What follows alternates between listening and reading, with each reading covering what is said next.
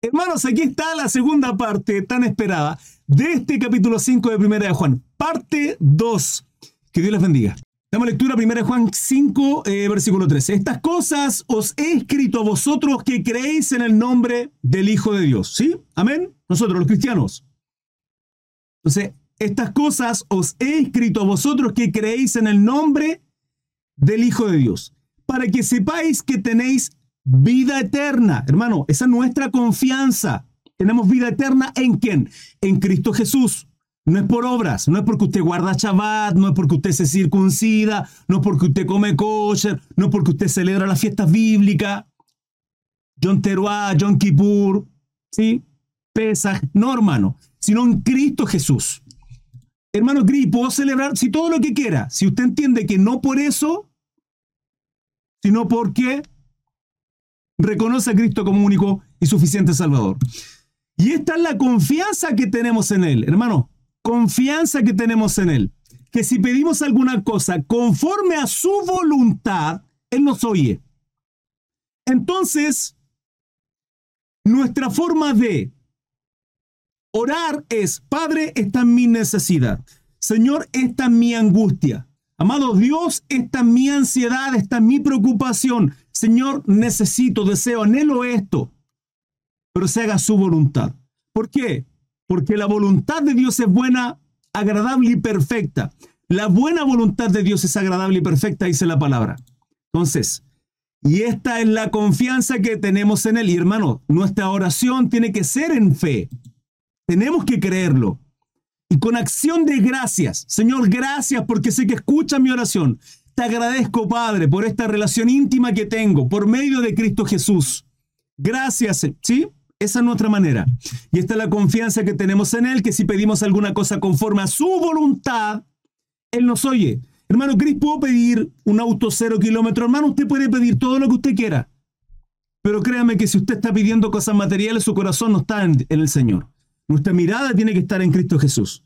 Ahora, si usted está pidiendo que, Señor, Quiero bendecir más la obra de Cristo. Quiero bendecir más mi iglesia. Señor, quiero bendecir a mi vecina, a aquella persona.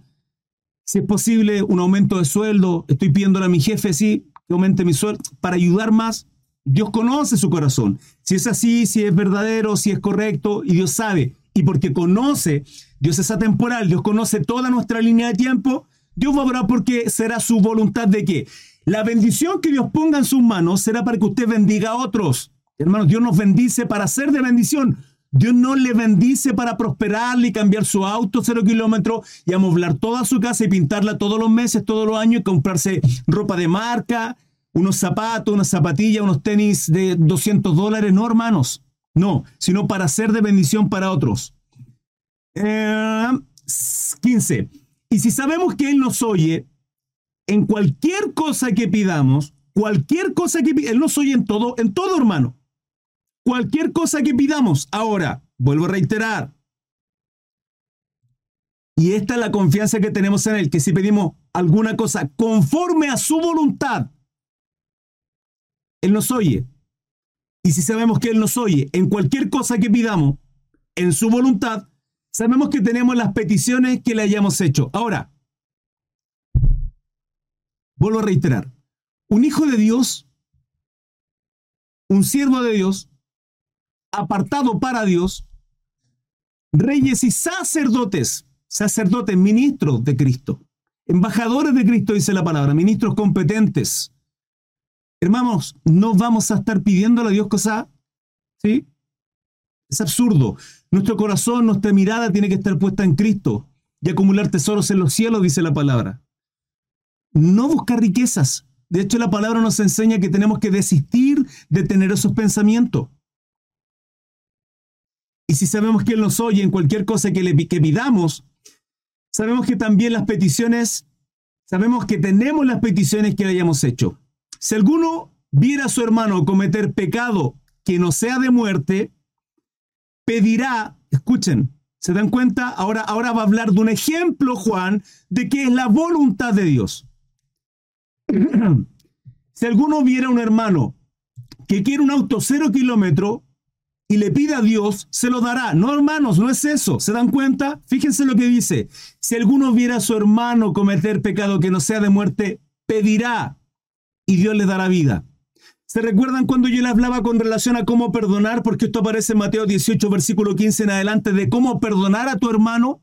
Si tu hermano peca contra ti, ve y confróntale, tú y él solo, sin que nadie les vea. El Padre está ahí. Y el Espíritu Santo le va a molestar, lo va a llevar a justicia. Entonces usted le va a decir, hermano, ¿qué ocurre? ¿Qué pasa? Mire, escuché esto, estos comentarios que usted estuvo haciendo con una mala intención. Usted ha pecado contra mí y ha pecado contra Dios, hermano. Usted es un siervo de Dios, usted es hijo de Dios. No es correcto lo que está haciendo. Usted lo confronta con la palabra de Dios. Un varón de Dios es así, así, así, sí, y usted lo confronta. La palabra dice que si él le oye, habrá ganado un hermano. ¿Qué significa que habrá ganado un hermano? Significa que su corazón volvió al Padre, que quebrantó su vida, quebrantó su corazón y le alcanzó. Luego, si continúa con eso, dos o tres testigos. Para que invocase de dos o tres, ¿sí? Y luego dice que delante de toda la congregación. Vale decir, su vergüenza va creciendo. El quebranto en su corazón tiene que ser a tal punto como incluso lo que pasó en Primera de Corintios capítulo 5, donde Pablo dice, excomulguen a ese tipo. Un hombre que se estaba acostando con su madrastra, hermano. Échenlo. O sea, rechácenlo absolutamente. ¿Para qué? Para que su corazón sea quebrantado y él entienda que recibiendo el rechazo de todos, está recibiendo el rechazo de Dios. ¿Por qué? Porque luego en ese, en ese Mateo 18, versículo 15 en adelante, la palabra establece que donde hay dos o más reunidos en mi nombre, ahí estoy yo. ¿Qué habla de eso? De que la congregación la autoridad que tiene la iglesia es Dios, hermano. No está hablando de que donde hay dos o más reunidos en mi nombre, ahí estoy yo, significa que ahí está Dios, en términos de que, o sea que si yo estoy solo, Dios no está. Claro que está, hermano. ¿Por qué? Porque el Espíritu Santo mora en mí, mora en mí, mora en usted. ¿Se dan cuenta? Ahora, esa autoridad la tiene la iglesia para echar a aquella persona avergonzada, quebrantada, y luego que vuelva arrepentida, pero que no vuelva a hacer lo mismo.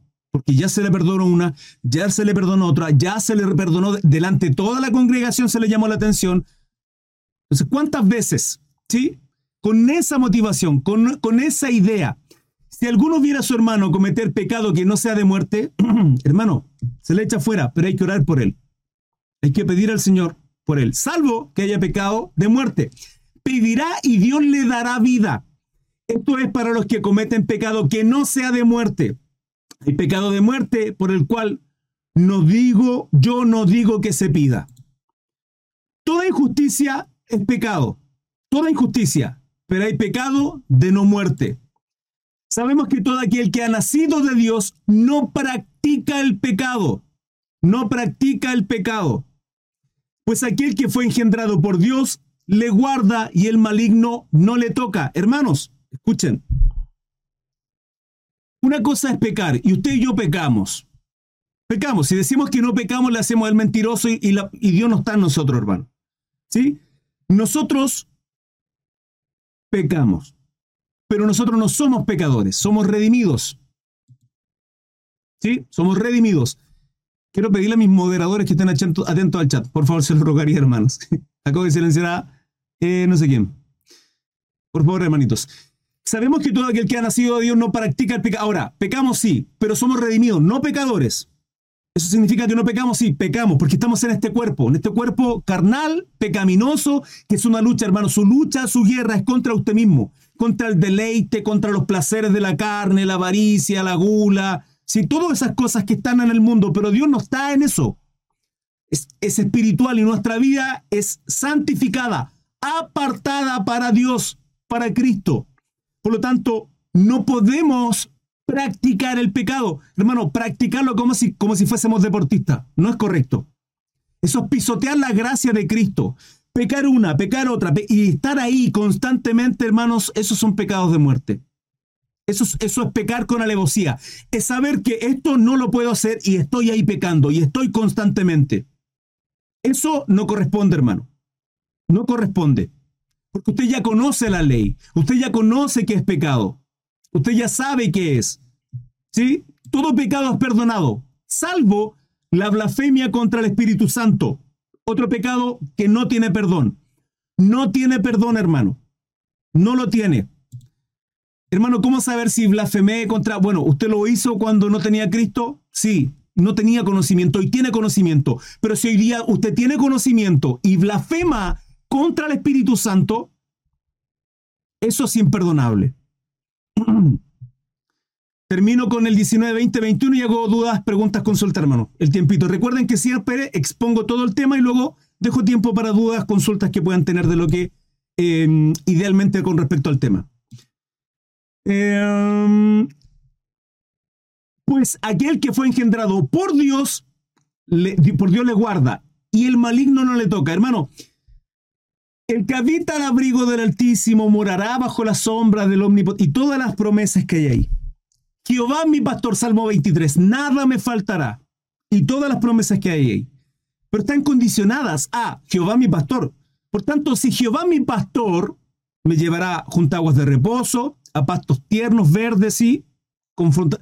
Todas esas promesas que hay en Salmo 23 son para aquellos que Jehová es su pastor. Ahora, si Jehová mi pastor, yo me dejo pastorear.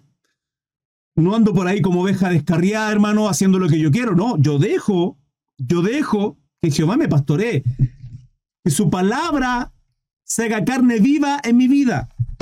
¿Sí?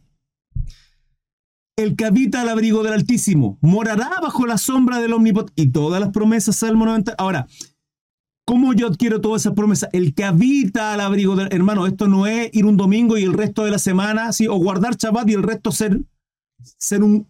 O circuncidarme y tener el corazón incircuncidado. No es así.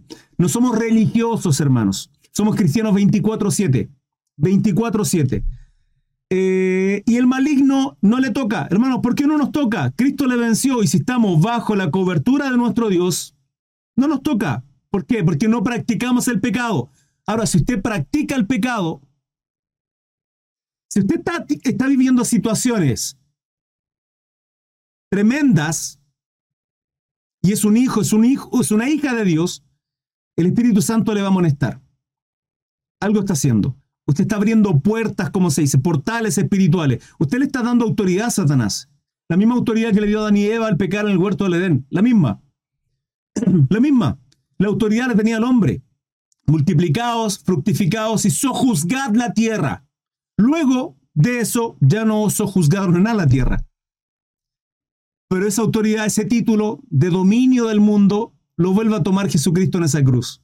Por eso Juan llora en Apocalipsis de que nadie podía abrir el, rollo y romper los sellos.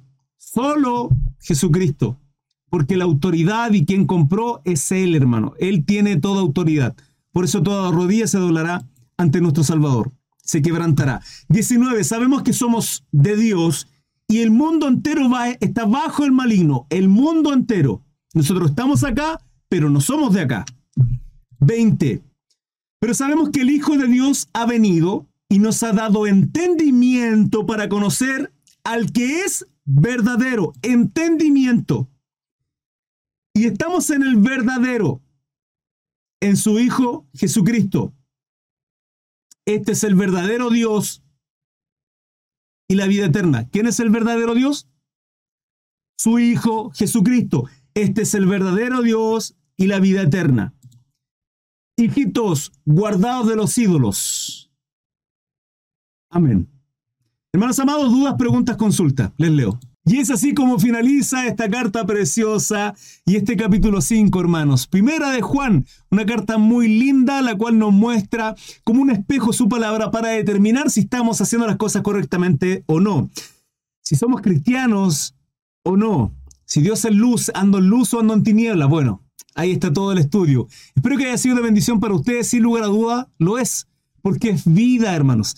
La palabra de Dios es vida espiritual, nos vivifica, nos da vida espiritual. Gracias por su apoyo, gracias para aquellos que me siguen, que están con nosotros en los estudios bíblicos a diario. 21 a 15 horario en Chile, todos los días, recuérdenlo. Instagram, TikTok, Facebook y YouTube están cordialmente invitados. No falten. Bendiciones. Chao, chao.